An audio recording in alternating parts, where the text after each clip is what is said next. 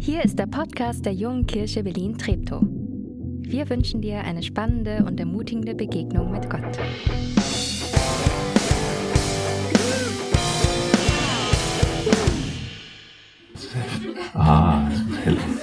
Sehr gut. Ah, so viele seid ihr. Das ist gut. Ähm, genau, alles. Alles, was ihr tut, geschehe in Liebe. Wir fangen ja ein neues Jahr an, das ist ja jetzt allgemein bekannt, jeder hat es irgendwie auch mitgekriegt. Ähm, ich habe mich schon ein paar Mal verschrieben, 2023 geschrieben, statt 2024. Das sind so Dinge, die passieren halt. Und dann fragt mich Dirk letzte Woche, ähm, war es letzte Woche wahrscheinlich, oder? Ähm, so Pi mal Daumen, ob ich ähm, was zur Jahreslosung sagen könnte heute Morgen hier. Und dann habe ich erst mal gedacht, ach du liebe Zeit. Das ist so ein klassischer Text, ja, kurz und prägnant, alles gut, alles auf einmal soll gesagt werden. Viel zu unkonkret, viel zu allgemein und deswegen viel zu anspruchsvoll. So, das über, also alles, allein das Wort alles, das überfordert einen ja schon mal komplett. Ähm, und dann noch Liebe. Naja, gut. Ähm, also, es ist uns auf jeden Fall gegeben und jetzt müssen wir damit umgehen, irgendwie. Ähm,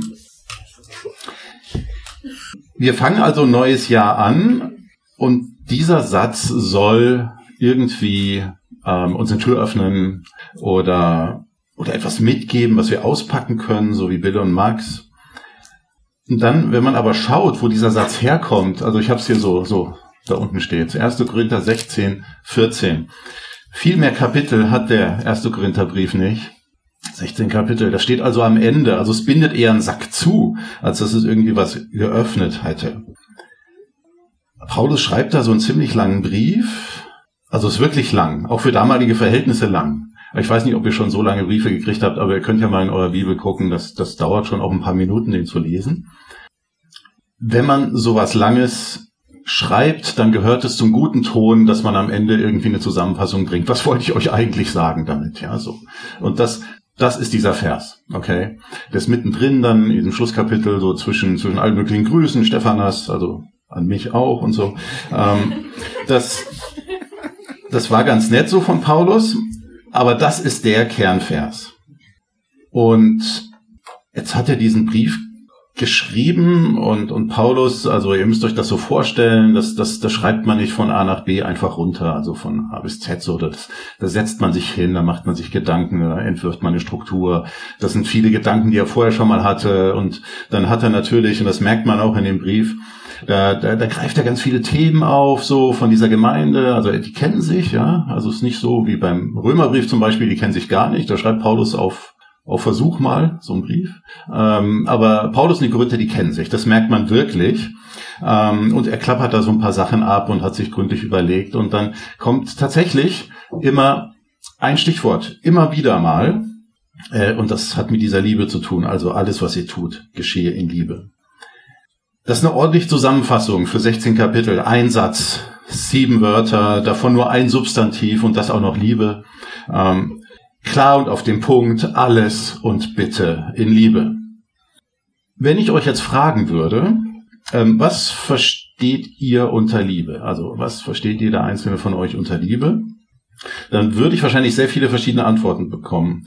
Nimm dir jetzt gerne mal einfach eine Minute Zeit im Stillen und überlege dir, was für Wörter in deiner ganz privaten Definition von Liebe unverzichtbar wären. Also was muss, wenn du über Liebe nachdenkst oder was dazu sagen wollen würdest, was muss damit vorkommen? So, jetzt eine geschätzte Minute. Katharina, guck schon auf die Uhr. Du kannst mir ein Signal geben. Also ihr müsst nicht reden, ihr dürft mit euren Nachbarn reden, aber ihr könnt auch ganz, ganz privat jetzt mal drüber nachdenken. Liebe ist. Ja, ich kürze das mal ab. Also ihr habt eure, eure Definition im Kopf, alles klar. Ähm, müsst ihr jetzt auch nicht sagen. Ähm, diese Freiheit haben wir natürlich, haben wir immer. Ja, wir, wir können uns unsere Gedanken machen, so was wir denken. Da steht ein Wort in der Bibel und dann ähm, denken wir immer, was, was wir dazu denken. Und was Liebe dann eben für uns bedeutet. Ich könnte auch jetzt auch meine ganz private Sicht, meine, meine private Definition von, von Liebe sagen, mache ich aber nicht. Ähm, das ist auch nicht mein Job. Ich will lieber versuchen rauszufinden, was Paulus ähm, hier in seinem, in seinem finalen Takeaway-Satz meinte. Und das, da bin ich mir sicher, kann dazu führen, dass wir vielleicht den einen oder anderen neuen Gedanken zum Thema bekommen und so ein, so ein bisschen über unseren eigenen Horizont hinauskommen und vielleicht nicht mehr so ganz so in unserem eigenen privaten Saft rumschwimmen, was Liebe angeht. Also wenn dieser sieben Wortsatz als Zusammenfassung des ganzen Briefs gedacht war, dann würde es ja nur Sinn ergeben, wenn wir versuchen herauszufinden, ähm, was genau zusammengefasst wurde. Also lesen wir doch mal jetzt den ganzen ersten Korintherbrief. Nein, machen wir natürlich nicht. Ähm, das könnt ihr zu Hause tun, wäre die Hausaufgabe für heute Nachmittag. Ähm, man kann es auch mal hören, so in einem Hörbuch, das gibt's auch. Ähm, das ist ganz, ganz cool. Wenn, wenn man mal so ein, so ein großes, so einen großen Blick hat und dann merkt man, wie so ein Ding funktioniert, so ein langer Brief. Aber die Zeit haben wir jetzt nicht. Ähm, ihr müsst mir also jetzt ein bisschen vertrauen, wenn ich euch sage, dass die Frage, was ist Liebe im Brief tatsächlich immer wieder eine Rolle spielt. Und zwar in den Kapiteln, besonders ausführlich in den Kapiteln 4, 8 und 13. Ähm, und wenn ich jetzt durch diese Kapitel durchgehe, dann kommen mir drei große Punkte, was Liebe für Paulus in diesem Zusammenhang ist. Und zwar ganz konkret für die Korinther sein sollte. Und jetzt wäre der Moment für die nächste Slide. Ähm, das sind die drei Aspekte von Paulus. Liebe ist Verbundenheit untereinander. Liebe ist ein Schutz gegen selbstgerechten Wahrheitsbesitz. Und Liebe ist eine vollkommene Gabe Gottes. Und das will ich jetzt mal versuchen, ein bisschen zu entfalten. Ähm, also, zunächst, kannst du gleich weitermachen. Ähm, nächste, genau. Liebe ist Verbundenheit untereinander. Das war in Korinth anscheinend besonders wichtig. Ähm, die Christen in Korinth, das, also, das war eine Hafenstadt, da ist hoch interkulturell, ähm, sehr viele verschiedene Einkommensschichten. Da gab's Arbeiter, da gab's Sklaven, da gab's ähm, Landbesitzer und, und Fährleute und Schiffsräder und so weiter. Ähm, Politiker und alles Mögliche. Und die Christen, die waren ein guter Querschnitt davon. Das war nicht irgendwie so, so ein kleines, kleines Segment, so homogen, so alle, die sich mochten, so. Ähm, das war eine super inhomogene Gruppe. Das merkt man, wenn man den Brief liest. Es war wahrscheinlich ziemlich ähnlich wie Berlin heute ist. Ähm, ziemlich, ziemlich multikulturell, ziemlich spannungsvoll, ziemlich divers. Und seinen Brief an diese bunte Gruppe von Christen nimmt Paulus explizit auf ein großes Thema Bezug, nämlich die Lagerbildung in dieser Kirche vor Ort. Das war eine reine Katastrophe aus Paulus Perspektive. Es gab mindestens vier große Themen, die die Gemeinde in Lager teilten. Ich zähle die mal kurz auf. Ähm, einmal Lager gab es bezüglich Autorität. Als wären die Mitglieder unterschiedlicher Philosophenschulen sozusagen. Das war damals so üblich, dass man sich definierte, ja, wem, wem, wem also ich bin bei der Stoa oder ich bin jetzt Aristoteliker oder sonst irgendwie sowas. Ähm, und dann, dann sagten die Leute, na, ich gehöre zu Paulus, ich gehöre zu Apollos, ich gehöre zu Kephas, den man auch Petrus nennt, ähm, oder ich zu Christus, das waren die allerbesten. Die haben sich gleich die überste Autorität und so weiter. Das, das, das war so ein Autoritätsding. Also auf wen berufe ich mich eigentlich? Gut, dann gab es noch Lager bezüglich der Alltagsmoral und da wird spannend, gerade wenn man diesen Brief auch heute wieder liest, ähm, so Fragen, die, die separierten die Leute, wie zum Beispiel, soll man als Christ heiraten? Ja, interessante Frage. Oder ist es überhaupt gut, Prostituierte aufzusuchen? Darf man Fleisch essen? Was darf man als Mann, als Frau eigentlich tun und was nicht? Und Paulus verbringt sehr viele Zeilen in diesem Brief damit, ähm, diese Fragen zu bewegen, nach Orientierung zu suchen und man merkt, dass er sich's nicht leicht gemacht hat in diesem Brief. Wirklich nicht. Also, das hat die Lage, äh, die Lager ähm, auch definiert, ähm, was man zu diesen Themen halt dachte. Und dann gab es noch Lager bezüglich sozialem Status. Die Gemeinde bestand wahrscheinlich aus sehr viel, sehr vielen ärmeren Personen, aber auch ein, einigen wohlhabenden Mitgliedern. Und ausgerechnet beim Abendmahl, wir feiern es nachher auch, ähm, und ihr merkt, ihr kriegt alle das irgendwie selber. Ja, also manche suchen sich ein Stück Brot mit Kruste aus und manche auch nicht. Ähm, aber oder oder halt eben weiß und rot, also Traubensaft oder Wein oder so. Da gibt's schon irgendwie auch eine Varianz, aber aber viel mehr Wahl habt ihr da nicht. Ja, und ihr nehmt's euch auch nicht, sondern ihr kriegt es einfach. Das ist ein das ist ein Signal. Das ist ein Signal, das das das soll etwas bedeuten, nämlich dass es das nicht gibt, was es in Korinth gab, dass die einen sich die Bäuche vollgeschlagen haben, ähm, also so ein Bring and Share, aber die haben dann ihr, ihr Krams, also den Kaviar und die Oliven haben die gegessen, so die die für sich da so, so die, die Reichen waren und die Armen, naja gut, was haben die mitgebracht? Ähm, und haben dann eben, dann gab es eben so verschiedene, verschiedene Gruppen bei dem Abendmahl und so. Ich, ich weiß nicht, wie das genau ausgesehen hat, auf jeden Fall war Paulus höchst unzufrieden wie viel Gütergemeinschaft, also wie viel teilen sollten wir eigentlich in so einer, in so einer christlichen Gemeinde? Das sind Fragen, die haben die Leute bewegt. Und ähm, naja, die einen wollten mit den anderen nichts zu tun haben und die anderen fanden die anderen hochnäsig und so weiter. Bei uns ist das natürlich alles anders. Ähm, deswegen ähm, gibt es das Lager bei uns nicht. Aber ähm, es gibt noch ein viertes Lager und das ist hochspannend. Da geht es nicht um geistliche Begabung. Ähm, also die, äh, die Korinther, die waren irgendwie geistlich hochbegabt. Ähm, und haben sich darüber auch noch gestritten. Das, also die, die einen konnten in übernatürlichen Sprachen reden. Das große Sache, das, das hat man auch gemerkt und so weiter. Und dann ähm, hatten einige die Gabe in die Zukunft zu sehen oder auch welche konnten heilen andere Leute, also jetzt nicht unbedingt Ärzte, sondern so einfach so mit Gebet und so. Ähm, und dann war die Frage, muss das jeder können? Wer muss was können? Ähm, Gibt es besser, schlechter? Ähm, wenn man viel von diesen Dingen tun kann, ist man ein besserer Christ, hat man ein anderes Level oder so.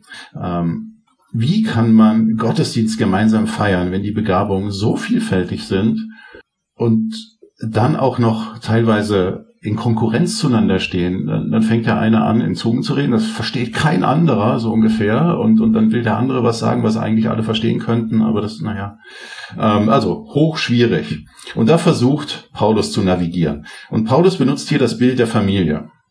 Familien sind immer gut, aber ähm, wir als Gemeinde sind Familie, so Paulus, und damit haben wir eine bleibende Verbindung. Familie hat man, die sucht man sich nicht aus. Es geht nicht darum, die anderen zu knechten ähm, oder Verträge aufzukündigen oder irgendwie unterzubuttern oder sich besser zu finden, sondern darum, dass man familiäre Beziehungen immer wieder pflegen muss. Die sind da, deswegen muss man sie pflegen. Und so möchte Paulus wirken mit seinem Brief. Ähm, er versucht das, er versucht viele Dinge vorher aus dem, aus dem erstmal zu klären, bevor er dann in Person äh, nach Korinth selber kommt. Das war nämlich seine Idee. Und er versucht hier Dinge zu klären. Äh, vor allen Dingen versucht er, die Leute zu verbinden.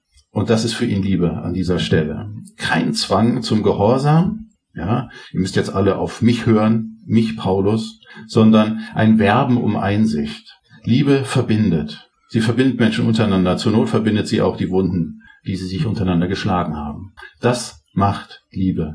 Klären und miteinander beieinander bleiben. Ja, der zweite Punkt ist, Liebe ist ein Schutz gegen selbstgerechten Wahrheitsbesitz.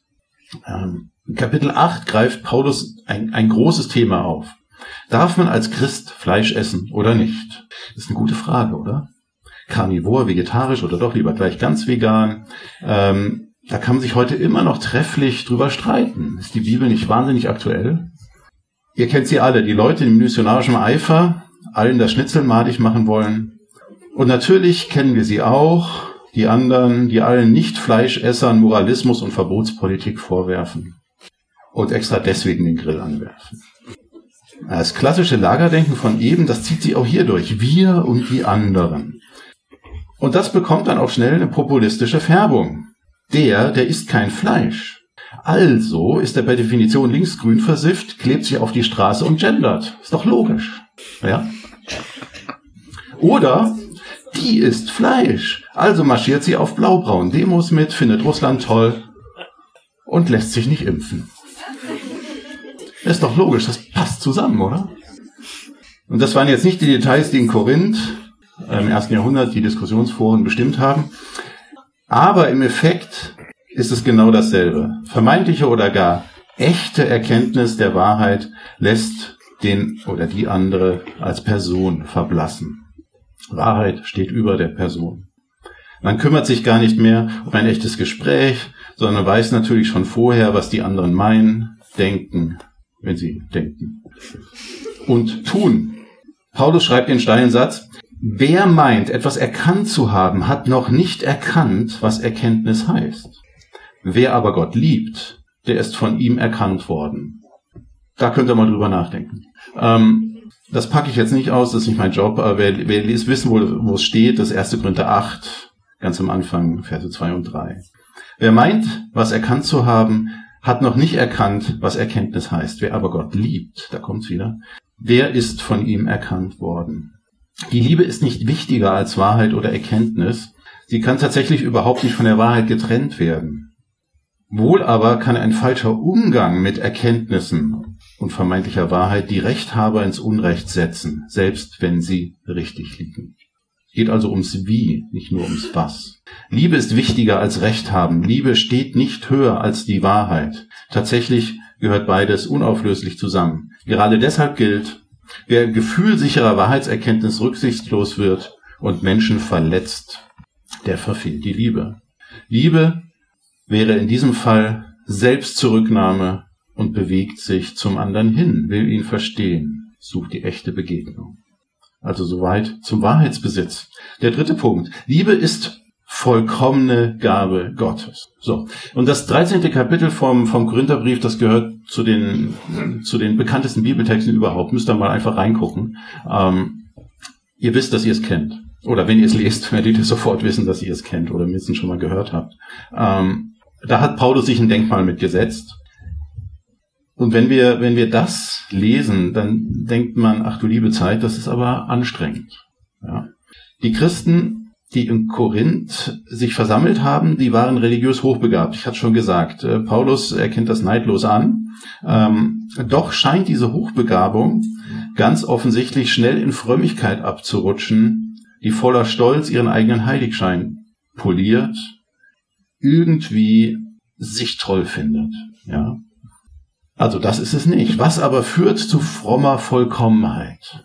Das ist die große Frage. Salbungsvolle Gebete sind es nicht, erlebte Visionen sind es auch nicht, seelsorgerlicher Röntgenblick ebenfalls nicht, große Spenden auch nicht, tiefe Bibelkenntnis auch nicht. Das ist alles nicht schlecht, ähm, das brauchen wir nicht für Vollkommenheit. It's nice to have, but dangerous.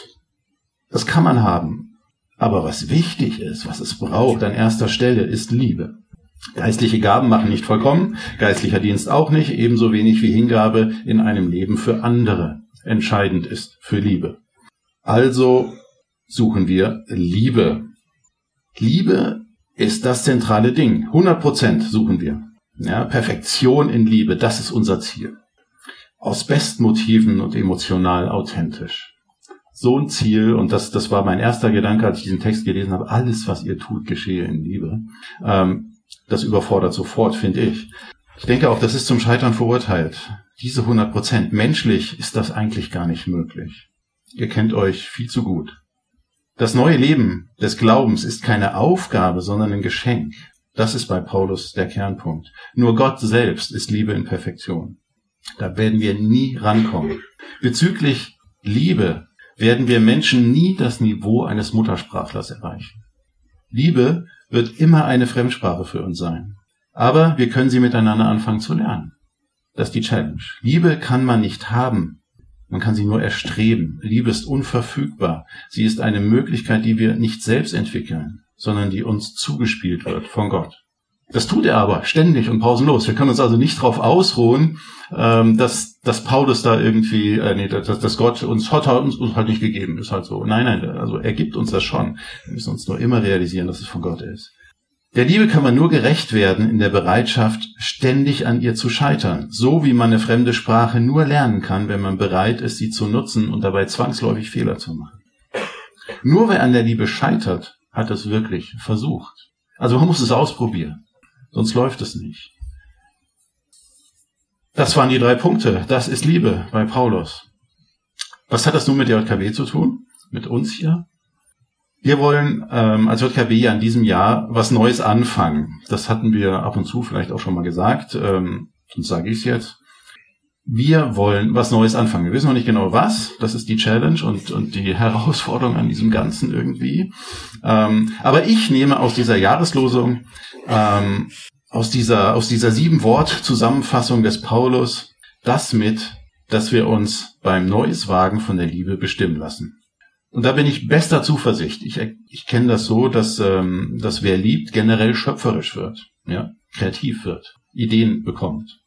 Das passt wunderbar zu unserer Bestimmung als Menschen, aber es passt auch wunderbar zu JKW. In großer Kreativität für unsere Menschen das Beste wollen. Durch die Liebe, die wir einander und unseren Nachbarn hier in Johannisthal schenken, da werden wir tatsächlich zu anderen Menschen werden, bin ich mir sicher. Wir sehen anders aus, treten anders auf und entwickeln neue Fähigkeiten. Das bin ich mir sehr sicher, dass das mit uns passieren wird. Das wären beste Bedingungen für unsere Bemühungen, was Neues zu tun. Ähm, es wird wunderbar subversiv sein, da freue ich mich auch schon drauf, denn liebende Menschen lassen sich nur sehr schwer kontrollieren. Liebe kann die gegenwärtige Gesprächskultur, diese populistischen Aggressionen, die es so gibt, ähm, diesen platten Egoismus in unserem Land wunderbar unterlaufen und sprengen. Und da freue ich mich schon drauf und bin gespannt, wie sich Liebe hier in Johannisthal Bahn brechen wird. Also ich denke, dass diese sieben Worte auch unsere KW als Mottovers dienen können. Alles, was ihr tut, geschehe in Liebe. Tut alles und versucht dabei, es in Liebe zu tun. Tut alles in Verbundenheit miteinander und vermeidet dadurch das Lagerdenken. Tut alles und vermeidet dabei selbstgerichten Wahrheitsbesitz. Tut alles und empfangt dabei die vollkommene Gabe Gottes. Wir werden bei all dem nicht perfekt sein und werden, aber wir werden sozusagen Co-Liebhaberinnen und Co-Liebhaber von Gott. Wir lassen uns von Gottes Liebe ergreifen. Das ist dieser Moment des Geschenk Beschenktwerdens und begegnen den anderen wertschätzend und liebenswürdig. Soweit meine Gedanken zu diesem Text.